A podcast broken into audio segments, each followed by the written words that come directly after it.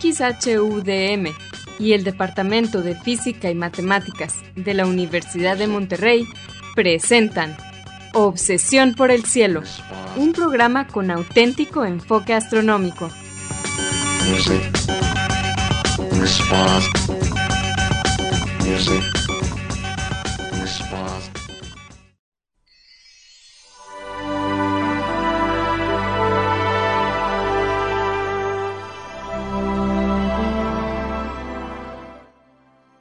buenas tardes. Sean todos bienvenidos a Obsesión por el Cielo, el único programa con enfoque astronómico y de exploración espacial en la ciudad de Monterrey y en la República Mexicana. Un servidor, Pedro Valdezada, profesor adjunto de astronomía del Departamento de Física y Matemáticas en la Universidad de Monterrey, les desea la más cordial bienvenida a este programa número 992 de Obsesión por el Cielo con fecha del martes 6 de diciembre del año 2022. En este programa comentaremos y pondremos en perspectiva algunas de las noticias que se relacionan con el estudio del universo y la exploración del espacio que se han dado a conocer en los últimos días. Y para esto quiero darle la bienvenida a mi coanfitrión Edgar Armada. Muy buenas tardes, Edgar. Hola Pedro, muy buenas tardes y como siempre buenas tardes a todo nuestro público que nos hace el favor de acompañarnos y dedicarnos una hora más de su tiempo eh, escuchándonos. Esperamos que los temas que tenemos hoy sean de su interés. Como siempre, aprovecho también para mandarle un saludo a algunos de nuestros amigos y colaboradores en Radio UDEM, eh, gracias a quienes este programa se transmite como todos los martes de 7 a 8 pm a través del 90.5 de FM Radio UDEM en la ciudad de Monterrey y el área metropolitana de Monterrey. Siempre seleccionamos algunos al azar. Hoy le toca a Marco Cobos, Asgard Banda, a Salia Simón. A ustedes y a todos los demás, pues les agradecemos su ayuda y su apoyo. Les recordamos que se pueden comunicar con nosotros a través del correo electrónico de obsesión por el cielo Obsesión por el cielo es en minúsculas, sin acentos ni espacios. También nos pueden dejar preguntas, comentarios o sugerencias en nuestra página de Facebook de Obsesión por el Cielo o en nuestra cuenta de Twitter de arroba o por el cielo. Si quieren escuchar programas anteriores, lo pueden hacer visitando nuestra página de internet de obsesiónporelcielo.net, donde encontrarán las ligas de cada programa que se almacena en formato de podcast y que se distribuye gratuitamente a través de nuestro sitio de hospedaje de podcast de Podbean. También en obsesiónporelcielo.net encontrarán cuatro audios que se titulan Un paseo por el cielo. Este fue un proyecto auspiciado por la Unión Astronómica Internacional y consiste de una serie de audios en español que describen las constelaciones, sus mitologías y los objetos de interés que encontramos en ellas. Son cuatro, uno para cada estación del año. Bien, Edgar, ¿cuáles fueron las noticias astronómicas que nos parecieron interesantes para comentar en el programa? Eh, pues este programa va a estar muy bueno, Pedro, porque antes de entrar a las noticias eh, que nos llamaron la atención, vamos a mencionar, eh, vamos a ver los premios Constelación y Movimiento Retrógrado, la mejor y la peor noticia del mes pasado en, el área, en, el en temas de astronomía. Después, en las siguientes partes del programa, vamos a hablar de un agujero negro observado en el acto de devorar una estrella y parece que el cataclismo estuvo violento.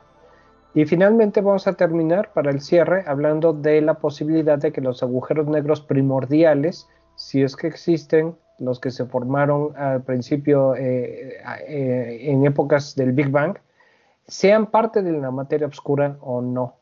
Ahorita vamos a decir cuál es la última, lo último con respecto a esa posibilidad.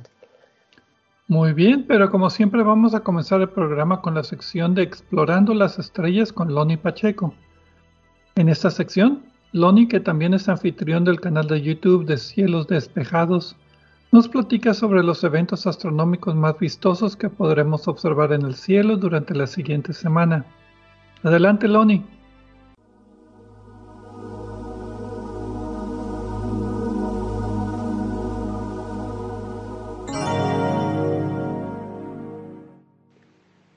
Hola amigos, Soy Pablo Loni Pacheco, instructor de astronomía en el Observatorio de las Termas de San Joaquín, donde me encuentran todos los fines de semana. También soy conductor del canal de YouTube Cielos Despejados, tu canal de ciencia y astronomía en español. Bienvenidos a este espacio dedicado a los eventos celestes venideros. Esto es del 6 al 13 de diciembre de 2022. Los horarios estarán dados en tiempo del centro, que es válido para Monterrey, Guadalajara y Ciudad de México. Esta semana, 15 minutos tras la puesta del sol, ya podemos empezar nuestra cacería de planetas a simple vista. Los más vistosos serán Venus, Júpiter y Marte. Venus apenas rasando el horizonte oeste, visible muy brevemente, con Mercurio un poco más arriba, pero menos brillante. Júpiter muy alto en el cielo y fácil de encontrar. Y Marte asomándose sobre el horizonte este y cada vez más alto. Entre Júpiter y el horizonte oeste estará el planeta Saturno, el de los anillos. Los más difíciles de encontrar serán Mercurio y Venus, pues permanecen poco tiempo visibles y se esconden pronto, pero cada tarde los veremos un poco más altos y brillantes. Y si a Júpiter y Saturno los vemos en el telescopio, mientras el cielo está aún relativamente brillante antes de que se vean las estrellas, notaremos mejor los detalles de sus rasgos y colores. Estos planetas gigantes serán visibles hasta tarde, Saturno ocultándose alrededor de las 10 de la noche y Júpiter pasada la medianoche. El planeta que durará más horas visible será Marte, pues esta semana lo tendremos en oposición. Esto significa que durará toda la noche y madrugada visible, y son las mejores fechas para verlo con un brillo intenso y más detallado en los telescopios. No se conformen con 5 minutos de observación, aprovechen para verlo tanto tiempo y tantas noches como les sea posible, y se sorprenderán de cómo la vista se agudiza al grado de distinguir rasgos sutiles. El martes 6 de diciembre al anochecer, vean qué maravilloso conjunto celeste forman las Pléyades y las Llaves, los cúmulos abiertos más grandes en Taurus, con la visita temporal de la Luna y Marte un panorama que vale la pena disfrutar a simple vista y además explorar con binoculares para observar la concentración de muchas estrellas en estas regiones, además de los bellos colores que se observan en Marte y Aldebarán, la estrella más brillante en Taurus. En tiempo universal, la conjunción de la Luna con las Pléyades acontecerá el 6 de diciembre a las 19.26 horas, con una separación angular aparente de 2.9 grados. La última luna llena del 2022 la tendremos el miércoles 7 de diciembre a las 10 de la noche con 8 minutos. Aparecerá iluminada al 100%, y es que están alineados el Sol, la Tierra y la Luna.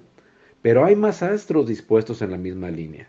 El planeta Marte, justo la noche del miércoles 7 de diciembre, estará también en oposición, de manera que también estará alineado con el Sol y la Tierra. Así que no les sorprenda, además que desde nuestra perspectiva, la Luna y Marte se vean lado a lado, casi tocándose. De hecho, los observadores en el norte y noroeste de México verán que Marte, habiéndose ocultado temporalmente detrás de la Luna, reaparecerá como si hubiera jugado las escondidas.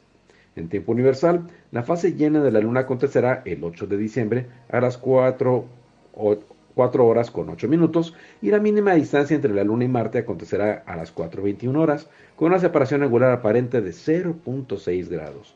Por su parte, la oposición acontecerá el 8 de diciembre a las 4.24 horas. Si observan algún meteoro alrededor de la madrugada del viernes 9 de diciembre, es posible que se trate del primer pico de la lluvia de meteoros púpidas bélidas, esta lluvia es poco conocida, pues generalmente ofrece a lo mucho una frecuencia que no supera los 15 meteoros por hora. En el noreste de México la actividad empieza desde las 11.45 de la noche del jueves 8 de diciembre y continúa hasta el amanecer. Su observación es más favorable en el hemisferio sur. La actividad de las púpidas vélidas se extiende desde noviembre y hasta enero. El viernes 9 de diciembre la luna estará en el extremo norte de su órbita, revelando más detalles en el extremo sur de los que normalmente nos presenta. Oportunidad para explorar esas regiones con nuestros telescopios. En tiempo universal, la Luna estará en el extremo norte de su órbita el 9 de diciembre a las 21.22 horas, con una declinación planetaria de 27.4 grados norte. El domingo 11 de diciembre, la Luna estará a una distancia de 405.900 kilómetros de la Tierra, alcanzando su apogeo, punto más lejano. En tiempo universal, esto acontecerá el 12 de diciembre a las 0 horas con 30 minutos. Mi fanpage en Facebook es Diagonal Divulgador de Astronomía, seguido y sin espacios. Les recomiendo también darse una vuelta por la página de la Sociedad Astronómica de Monterrey. Los espero la próxima semana en Explorando las Estrellas con Loni Pacheco. Yo como siempre agradezco su amable atención y les deseo cielos despejados.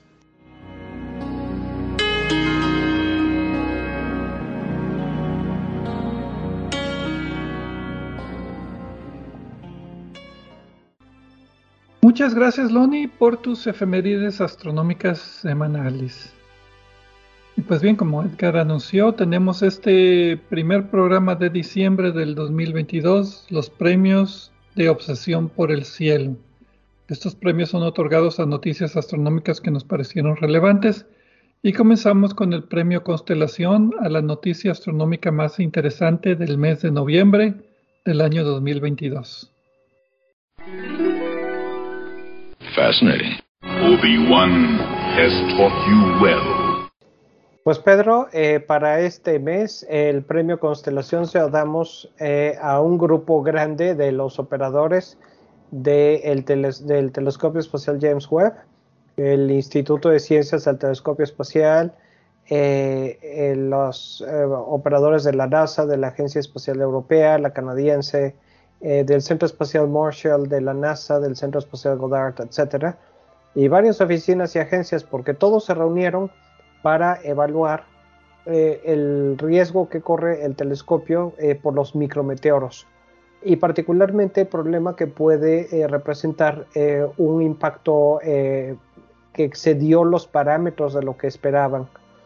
Y este grupo, y esta es la razón por la que nos parece una buena noticia, determinó Primero que el impacto este que fue un área crítica no, eh, no afecta, eh, no tiene por qué impedir que el telescopio pueda desempeñarse como estaba programado.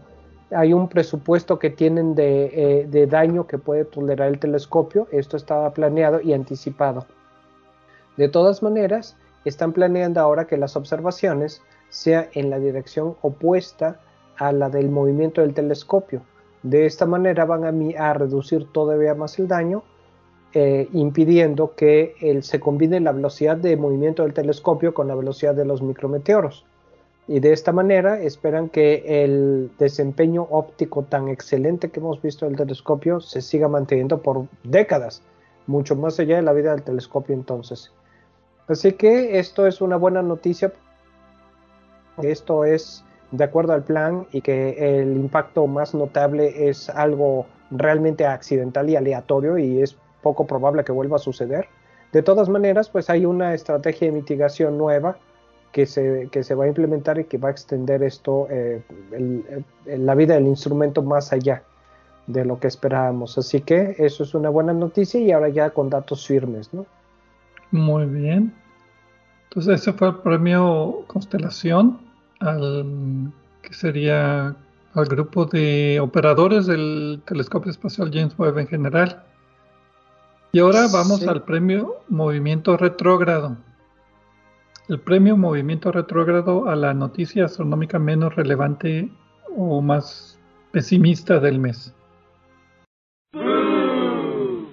Illogical. Don't make me destroy you pues bien, el premio Movimiento Retrógrado se lo vamos a dar a la compañía AST Space Mobile.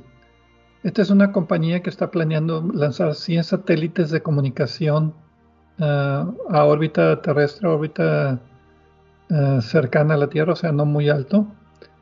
Y pues esto es similar a lo que está haciendo uh, la, ¿cómo se llama? La compañía de besos, Starlink. Eh, eh, Blue Blue algo, ¿no?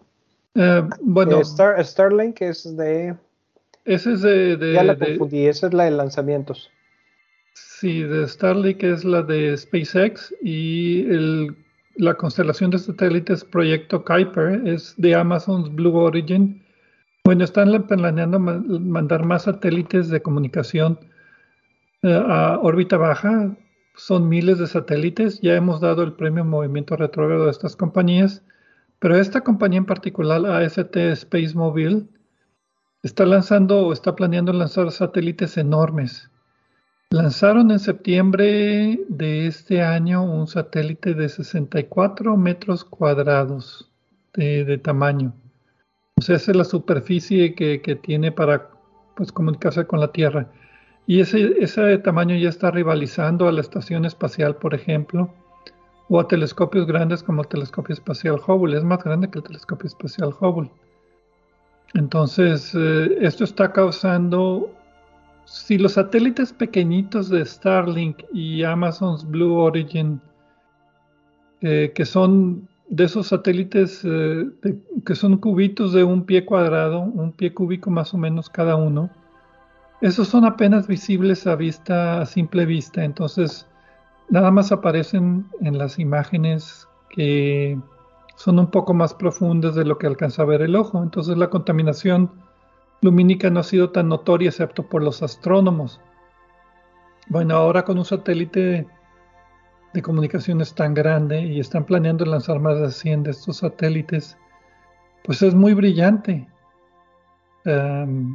y eso sí, definitivamente nos cambiaría todo el aspecto de cómo se ve el cielo nocturno al atardecer o al amanecer. Siempre tendríamos garantizado que alguno de estos satélites esté pues estorbando nuestra observación de las estrellas. Pedro, este, eh, la Unión Astronómica Internacional ya ha protestado esto y ya hubo una respuesta de parte de la compañía eh, que dicen que básicamente eh, van a pensar el utilizar nueva tecnología en el futuro para mitigar esto, pero que el daño que esto pueda producir debe de balancearse con el beneficio que hay de comunicaciones celulares para la gente en la Tierra. La idea es que este satélite, eh, que los teléfonos celulares se puedan conectar directamente al satélite. Por eso es que tiene que ser tan grande, porque no es que los teléfonos tengan tanta potencia, ¿no? Eh, sí, pero pues eso eh, da otro problema, que sería la, la, contaminación no nada más visual, sino contaminación en frecuencias de radio que utilicen para comunicarse con la Tierra. Eso afectaría también a los radiotelescopios aparte. Sí, por lo pronto ya se comprometieron a evitar transmisiones eh, en las áreas eh, de, silencio de radio que existen en Estados Unidos, no han hablado de otros países, eh, y que se utilizan para radioastronomía. Eso es una buena señal, pero pues hay que, tienen que hacer más, ¿no? Ahora, pues desafortunadamente, pues no hay mucha manera de oponerse a esto, ¿no? pero pues ya era bastante malo lo que teníamos con los otros satélites. Eh, eh, siempre se pueden poner peor las cosas, ¿no? Este satélite es enorme, es claramente visible a simple vista, ¿no? Lo que me preocupa es de que ellos nada más responden ante la Comisión de Federal Estadounidense de Comunicaciones, que son los que están aprobando estos satélites sin consideración de lo que otros países puedan decir. Sí, me explico, como, es compañía americana. al ser una agencia federal, eh, pues otros países pueden ejercer presión eh, por canales diplomáticos, si hay una manera de que los obliguen a hacer las cosas. Pero de entrada, pues no ha mostrado mucho interés. Pero bueno, entonces el premio Movimiento Retrógrado es para esta compañía AST Space Mobile por su satélite llamado Blue Walker 3 de 64 metros cuadrados. Vamos entonces a una pausa y regresamos ya con las noticias astronómicas de esta semana.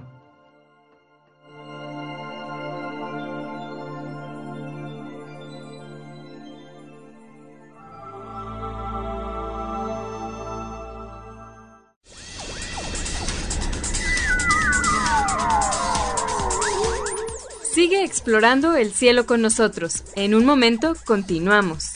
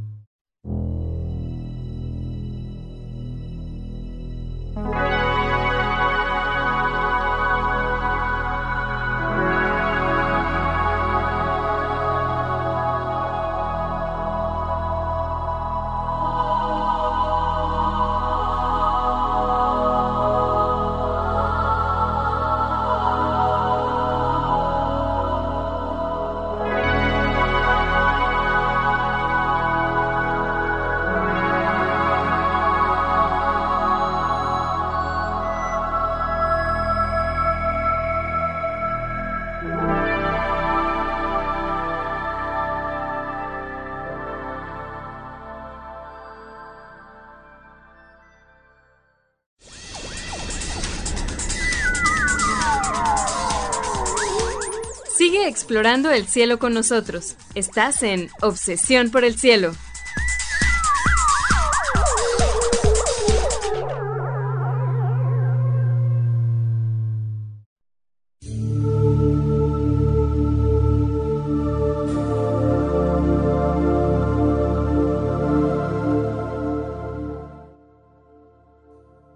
Regresamos a Obsesión por el Cielo con las noticias astronómicas de esta semana. Un servidor y Edgar Armada, un servidor, Pedro Valdés y Edgar Armada, presentando las noticias astronómicas del mes. En la primera parte del programa, Loni Pacheco nos compartió sus efemérides astronómicas y nosotros otorgamos los premios de Obsesión por el Cielo a las noticias más y menos relevantes del mes. Pues bueno, ahora vamos a hablar acerca de hoyos negros lejanos, lejanos que están devorando estrellas. Suena muy amarillista, pero pues es así, así lo anunciaron y parece que eso fue lo que sucedió según los modelos que ellos están calculando. Entonces son dos. Antes, Pedro. Ah, sí, comercial, comercial. Comercial. El, jueves pasado ya está disponible el, nuestro programa solo en podcast, eh, punto focal de Obsesión por el Cielo, donde con el doctor Gerardo Ramón Fox platicamos eh, sus servidores eh, de varios temas astronómicos. ¿Qué temas cubrimos en esta ocasión, Pedro? cúmulos abiertos de estrellas fue un tema que nos pareció muy interesante y pues aprendimos mucho también de los cúmulos de estrellas y cómo forman parte de nuestra galaxia. Pues sí, ya está disponible en Podbean y en nuestras demás eh, eh, plataformas por las cuales distribuimos los podcasts. Esperamos que les eh, parezca interesante y entretenido. Y pues bien, regresando a los hoyos negros supermasivos que devoran estrellas en otras galaxias, suena así de como de monstruos devorando sus víctimas. Te faltó ese que son agujeros negros asesinos. Asesinos y... Pero bueno, em, comentario aparte, ninguno de los... Todas estas pues son simulaciones de computadora que tratan de... o modelos que están tratando de, duplicar lo que se observa. Pero todos los dibujos son representaciones artísticas ninguno me ha convencido hasta la fecha de que es así. Si lo viéramos se vería así. Nah. Pero bueno. No, el más, eh, el más eh, representativo de esto que sí se puede ver con telescopios, incluso razonablemente telescopios de aficionado, es el eh, agujero negro de la galaxia M87 me parece, es la que la que está, la que fotografía el telescopio de horizonte de eventos. Desde luego que con mucho más detalle, pero con telescopios pequeños se puede ver el chorro de material, las velocidades relativísticas que está emitiendo eh, como resultado de la caída de materia al agujero negro. Es muy impresionante, ¿no? Sí, esto es caída constante, ese, ese fue caída constante, entonces está en constante actividad. Aquí es un hoyo negro supermasivo que está tranquilito y de repente se acerca una estrella y me quiero imaginar que son como los um, camaleones que de repente estira su lengua y ¡boom! se come a la estrella. Pero bueno, los títulos son dos las publicaciones que salieron simultáneamente, una en la revista Nature y otra en la revista la Nature Astronomy el 30 de noviembre. Uno se titula Un jet muy luminoso de disrupción de una estrella por hoyo negro masivo. Eh, Igor Andreoni, Michael Coughlin, Daniel Perley y otros 77 autores de la Universidad de Maryland, de Minnesota y otras más. Y el otro artículo es El nacimiento de un jet relativístico seguido de la disrupción de una estrella por un hoyo negro cosmológico. Por eh, D.R. Pasham, Matteo Lucchini, Tanmoy Lascar y otros 63 autores. Son en total unos 140 autores eh, de muchas universidades, que son como dos grupos que independientemente estudiaron este mismo objeto. Los dos equipos de los autores eh, presentan sus observaciones y sus modelos.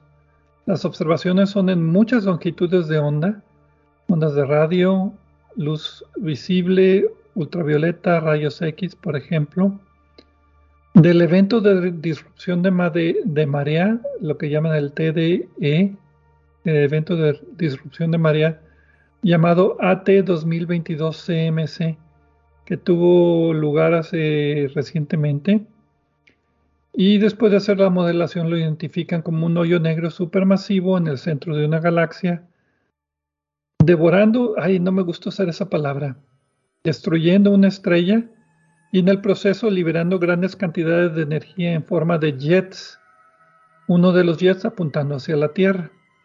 Y eso es uno de los aspectos más interesantes.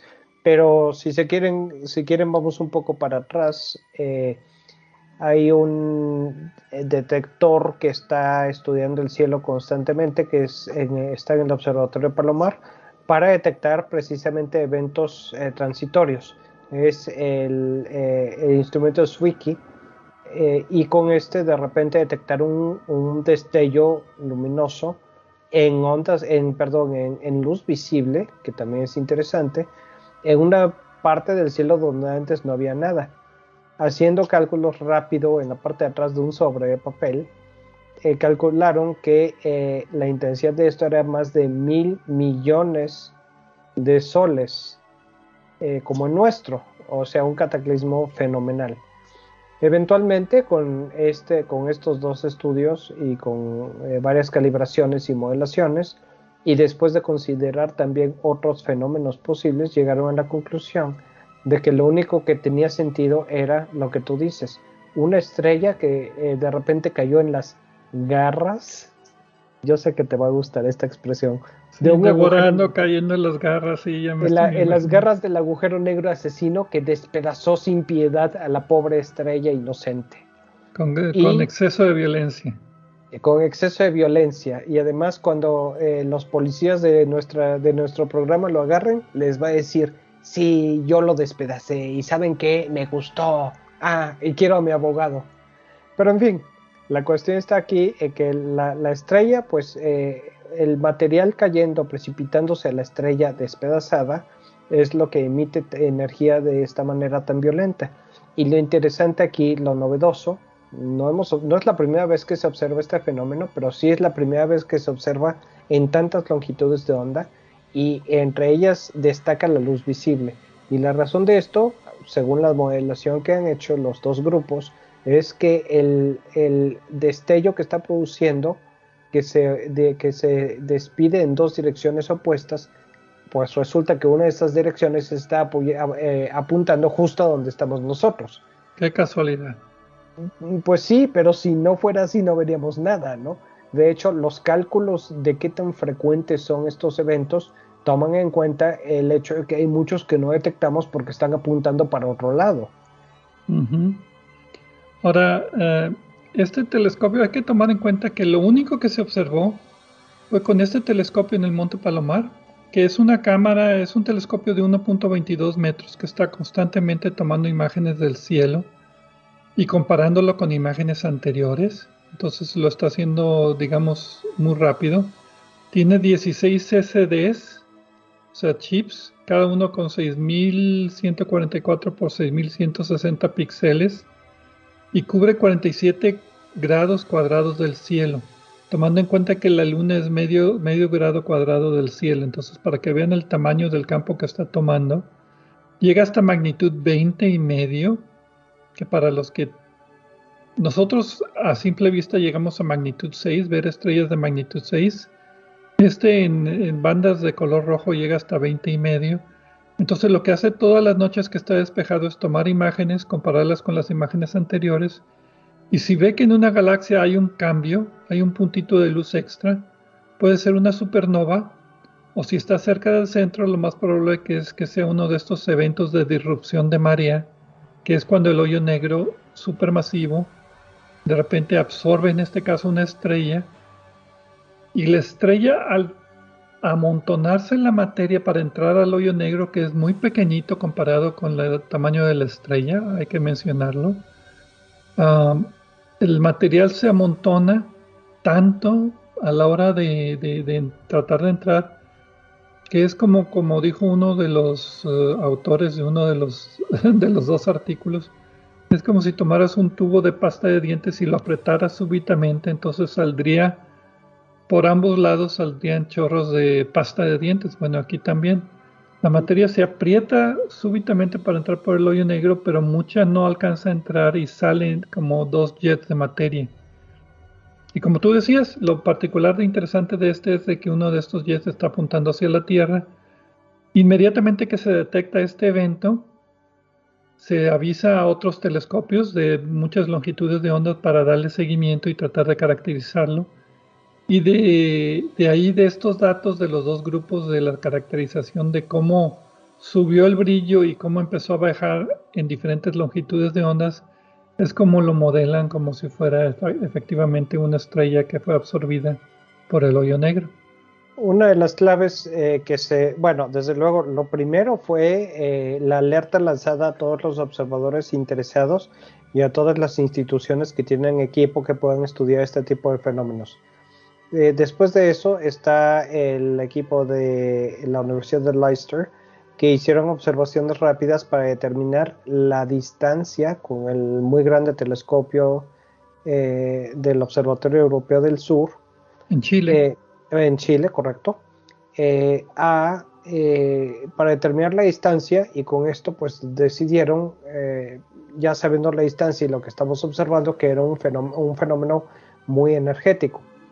Y luego, pues ya que hicieron los dos grupos, cada quien por, por, su lado, como, como mencionas, y eh, consideraron otras posibilidades, pero lo único que realmente eh, cumple con lo que estamos viendo, que explica lo que estamos viendo, es el agujero negro eh, y el, el chorro de material apuntando directamente a nosotros. Ahora, parte de la modelación y las observaciones que hicieron en varias longitudes de onda incluyendo observaciones de rayos X eh, con un instrumento que está en la Estación Espacial Internacional, eh, les permitieron calcular ya con el brillo, etcétera y todo, que la velocidad de estas señales de 99.99% la velocidad de la luz. Entonces no estamos hablando, bueno, los, que, los físicos que nos escuchen saben la energía tremenda que esto requiere y desde luego que también, aún considerando que se trata de un agujero negro, es una, eh, una actividad realmente notable y, la más intensa que se ha observado porque está apuntada hacia nosotros, pero también intrínsecamente es muy intensa. Sí, más de 20 instrumentos estuvieron involucrados en este proyecto. Eh, ¿Mencionaste la distancia o se me pasó? No, creo que no. Yo la vi por ahí, era 8.500 millones de años luz de, distancia, o sea, cuando el universo era una tercera parte de la edad que tiene ahora. Sí, aquí la tengo, estoy viendo en mis jeroglíficos, digo, mis notas, eh, 8.500 millones de años luz. Entonces es el más intenso y el más... Eh, a esa distancia, a esa distancia, el cambio de brillo equivale a mil millones de millones de veces la luminosidad del Sol, más brillante que un destello de rayos gamma. Y solamente dura unas cuantas semanas, entonces de ahí la premura por tratar de observarlo con la mayor cantidad de equipo posible para tratar de, como decía, caracterizar eh, cómo sube de brillo, cómo sube y baja de brillo, porque pues primero, principalmente se vuelve más intenso y después conforme se disipa la energía, otras longitudes de onda son las que empiezan a dominar. Entonces eso es lo que ellos utilizan para tratar de identificar cuál fue el objeto. Y esa es la ventaja, que se puede, que se está estudiando en varias longitudes de onda. Y ese estudio preliminar apenas, estos dos artículos son los primeros, se me hace que no fue coincidencia que los dos salieran al mismo tiempo, el mismo día. Aunque son de observaciones diferentes, pues llegan a la misma conclusión.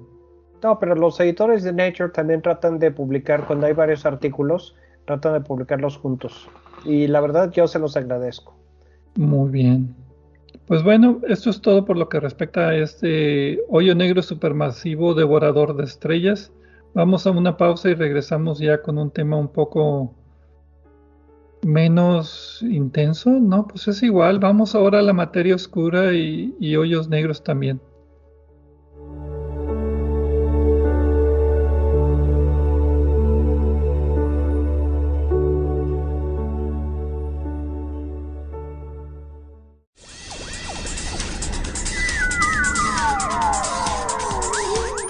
Sigue explorando el cielo con nosotros. En un momento, continuamos.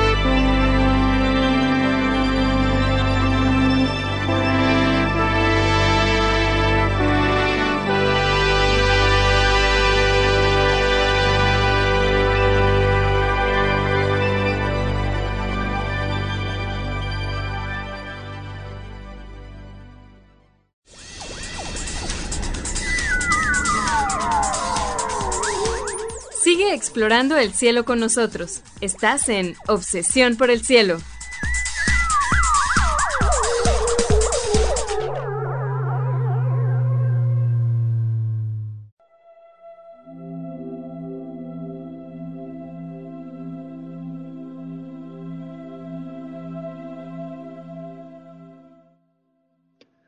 Regresamos a Obsesión por el Cielo con las noticias astronómicas más interesantes de esta semana. Un servidor, Pedro Valdés y Edgar Armada. Eh, en la primera parte del programa, Loni Pacheco nos compartió sus efemérides astronómicas y nosotros otorgamos los premios de Obsesión por el Cielo, Premio Constelación y Premio Movimiento Retrógrado a las noticias más y menos relevantes del mes de noviembre, noticias astronómicas nada más. En la segunda parte del programa hablamos acerca de hoyos negros supermasivos, devoradores de estrellas, asesinos y qué más que otros calificativos eh, antropomórficos les podemos atribuir, malévolos. y ahora vamos a hablar de hoyos negros también, pero en este caso de hoyos negros primordiales. La vez anterior, es que hay muchos tipos de hoyos negros.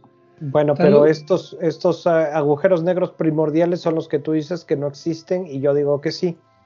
Yo digo que no existen, pero bueno, hay muchos que dicen que sí existen, pero no se han observado. El título de la publicación es Descartando grupos iniciales de hoyos negros primordiales como la materia oscura. Salió en la revista Physical Review Letters el 4 de noviembre. Y eh, los autores son Valerio De Luca, Gabriel Franchioloni, Antonio Riotto y Hardy Verma de la Universidad de Ginebra en Suiza, la Universidad de Roma y no me acuerdo qué otra institución. Y básicamente lo que ellos hacen es un estudio meramente teórico, que son los que siempre me ponen un poquito nervioso porque no hay, bueno, Aquí sí los comparan con observaciones, entonces por eso ya en eso estamos bien. Y descartan que la materia oscura pueda estar compuesta por hoyos negros primordiales en grupos apretados de, estos, de estos objetos, que me causó mucha confusión porque no estoy muy seguro cómo se crean estos objetos, por eso no creo que existan.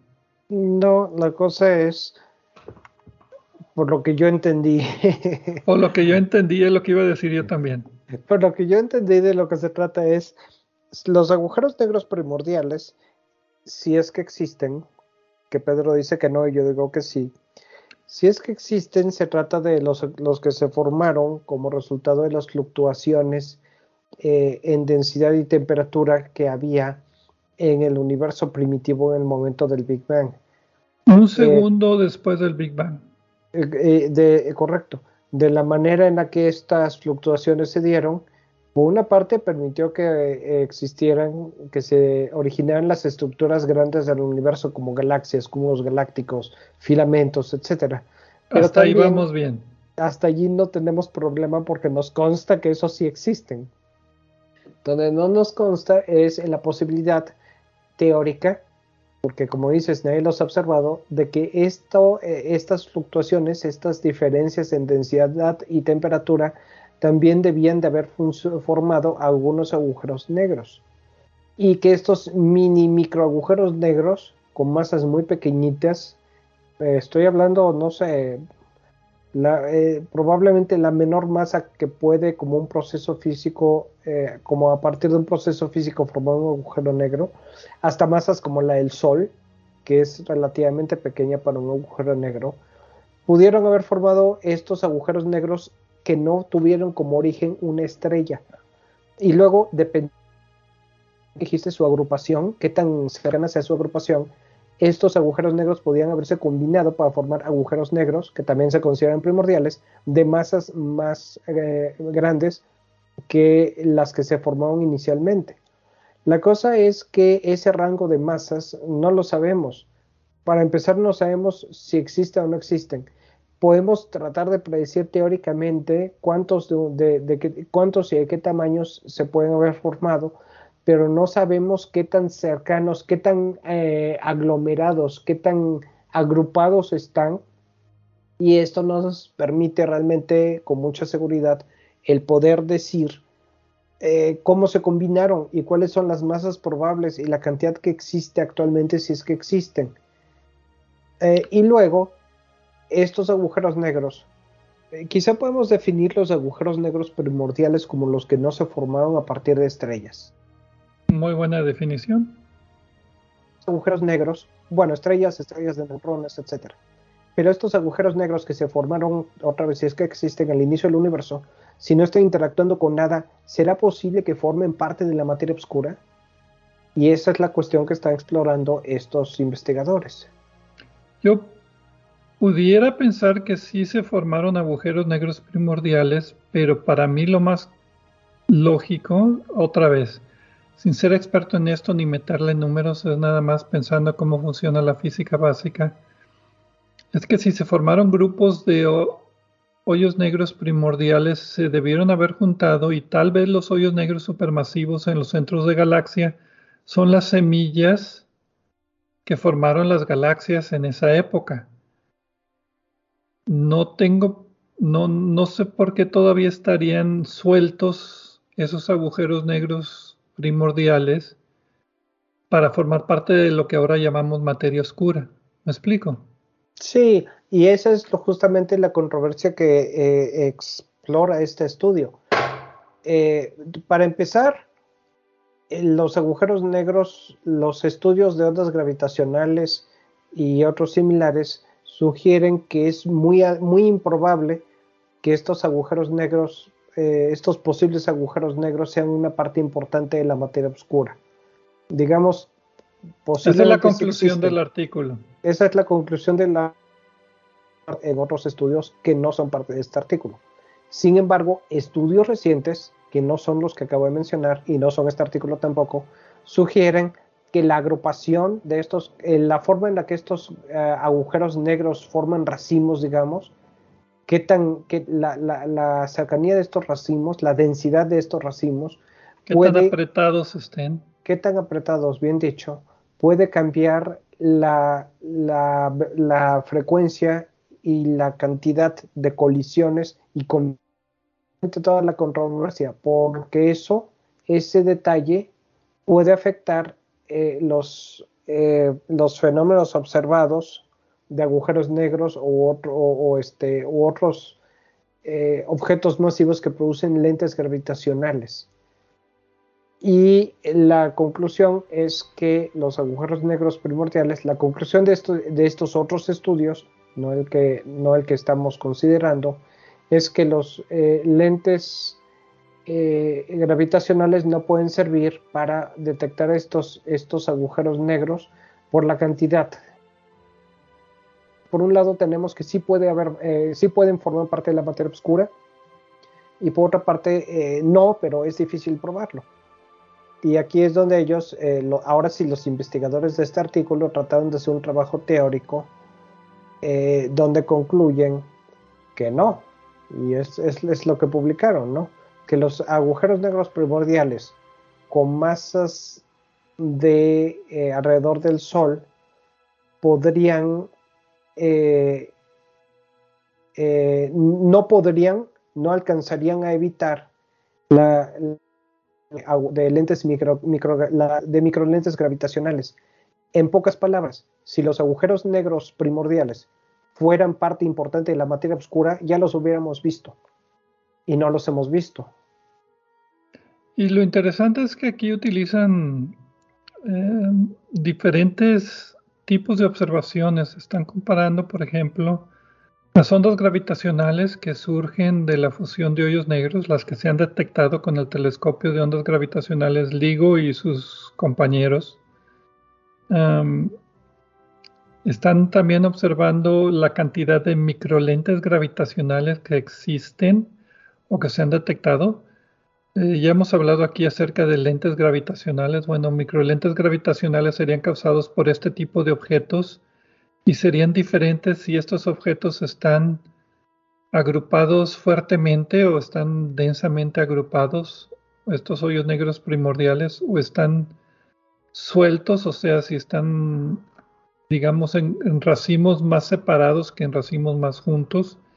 Y también están estudiando otra observación que es eh, lo que llaman en astronomía el bosque de líneas de absorción de Lyman alfa. Esto es un, esto es un evento, este es un fenómeno interesante. Yo me acuerdo que lo estudié un poco cuando estaba estudiando la maestría.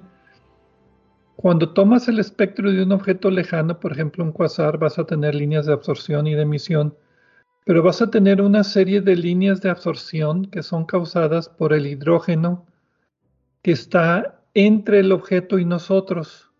Y si el objeto está a distancias cosmológicas, va a haber muchas líneas de absorción una para cada galaxia, por ejemplo, por donde está atravesando la luz, o nube de hidrógeno muy grande que esté atravesando la luz.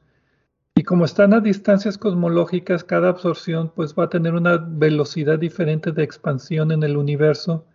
Y el resultado es que el espectro tiene de repente como una partecita donde hay muchas líneas de absorción que uno pensaría que son del objeto, pero no son del objeto, no son del quasar son de todos los objetos intermedios entre nosotros y ese objeto. Y el estudio de ese bosque de, líneas de Lyman alfa nos permite saber la densidad de objetos y la distribución de materia que hay en el universo en esa distancia, en esa dirección, perdón, a ese objeto hasta esa distancia.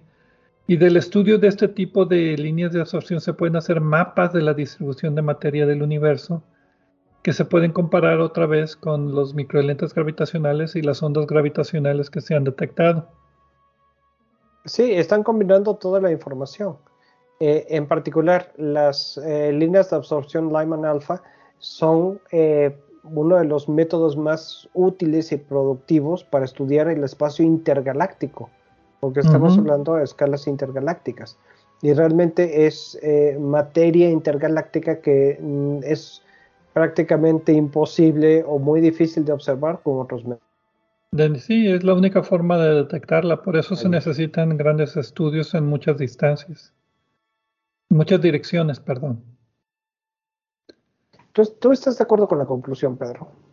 Sí, porque no existen estos objetos. Entonces, pues claro que la materia oscura no está causada por estos objetos, porque no, según yo no deberían de existir. O sea, eh, hoyos negros de masas estelares, de, como el Sol, ya se debieron haber interactuado. O sea, aunque se hayan formado temprano en el universo, debieron ya haberse combinado o no existido. O sea, yo, yo pienso que la materia oscura es causada por otro fenómeno y me estoy más inclinando a pensar que es eh, fundamental de la estructura del universo. O sea, es, es algo que todavía no conocemos y no algo que sí conocemos, pero que no hemos detectado.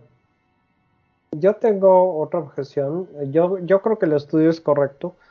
Eh, yo sí creo que pueden existir los agujeros negros primordiales, pero también creo que si forma una parte de la materia oscura es una, forma, una parte minúscula. Eh, y hay varios aspectos de la materia oscura de lo que conocemos que nos hacen pensar que es otra colección de fenómenos totalmente distintos. Si, si llegáramos a la conclusión de que los agujeros negros, de que toda la materia oscura son, agujeros negros, tendríamos problemas porque eh, tendrían que ser demasiados, más de los que probablemente existen. Entonces, aunque sí existen, no alcanzan para explicarlo todo. Igual con los eh, planetas, eh, las estrellas eh, enanas cafés. A lo mejor están estrellas muy frías que nunca desarrollaron, o, los o planetas tipo Júpiter que salieron despedidos de sus estrellas, u otros objetos que no emiten radiación directamente. esto no alcanza, no alcanza, no, no, es la suficiente materia para explicar los objetos o los efectos que observamos de la materia oscura. Entonces, posiblemente sí existan, pero es tan poquito lo que aportan que no podemos considerar que esté resuelto ni mucho menos el problema de la materia oscura. Es tan poquito que es nada. Exacto. De acuerdo. Bueno, casi nada.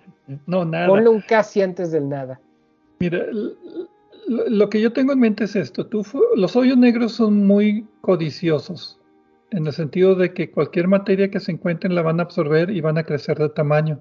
Eventualmente van a absorberse entre ellos y formar hoyos negros de, muy, de mucha masa.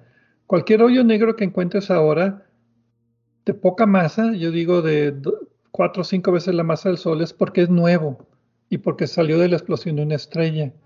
Para mí la evidencia sería que se encuentren hoyos negros de la masa del Sol o de la masa de un planeta. Entonces esos sí podrían ser primordiales porque no hay forma de que el universo ahora los esté haciendo. ¿Sí me explico?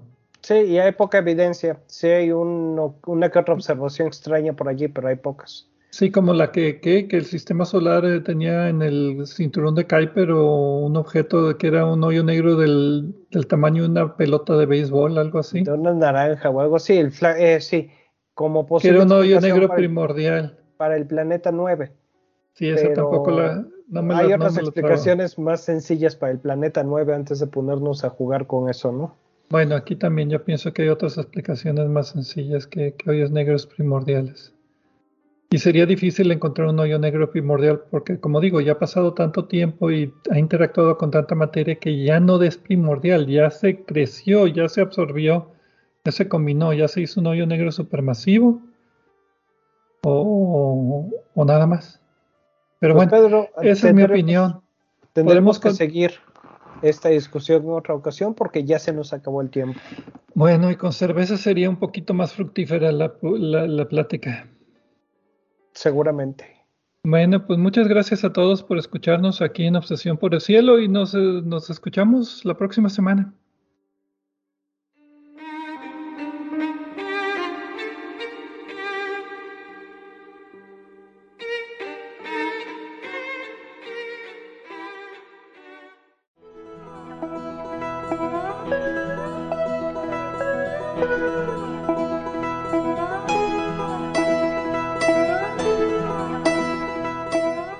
Recordamos que a través de nuestra página en Facebook de Obsesión por el Cielo pueden encontrar vínculos a sitios con más información sobre el programa de cada semana.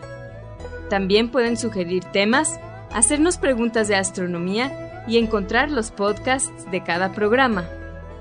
Gracias por acompañarnos en una edición más de Obsesión por el Cielo.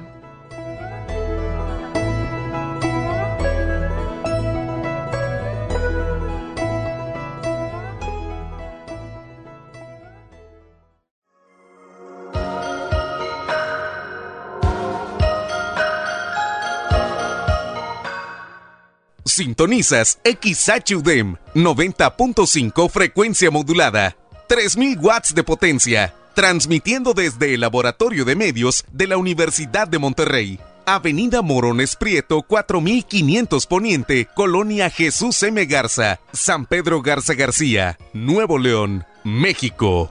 Radio UDEM 90.5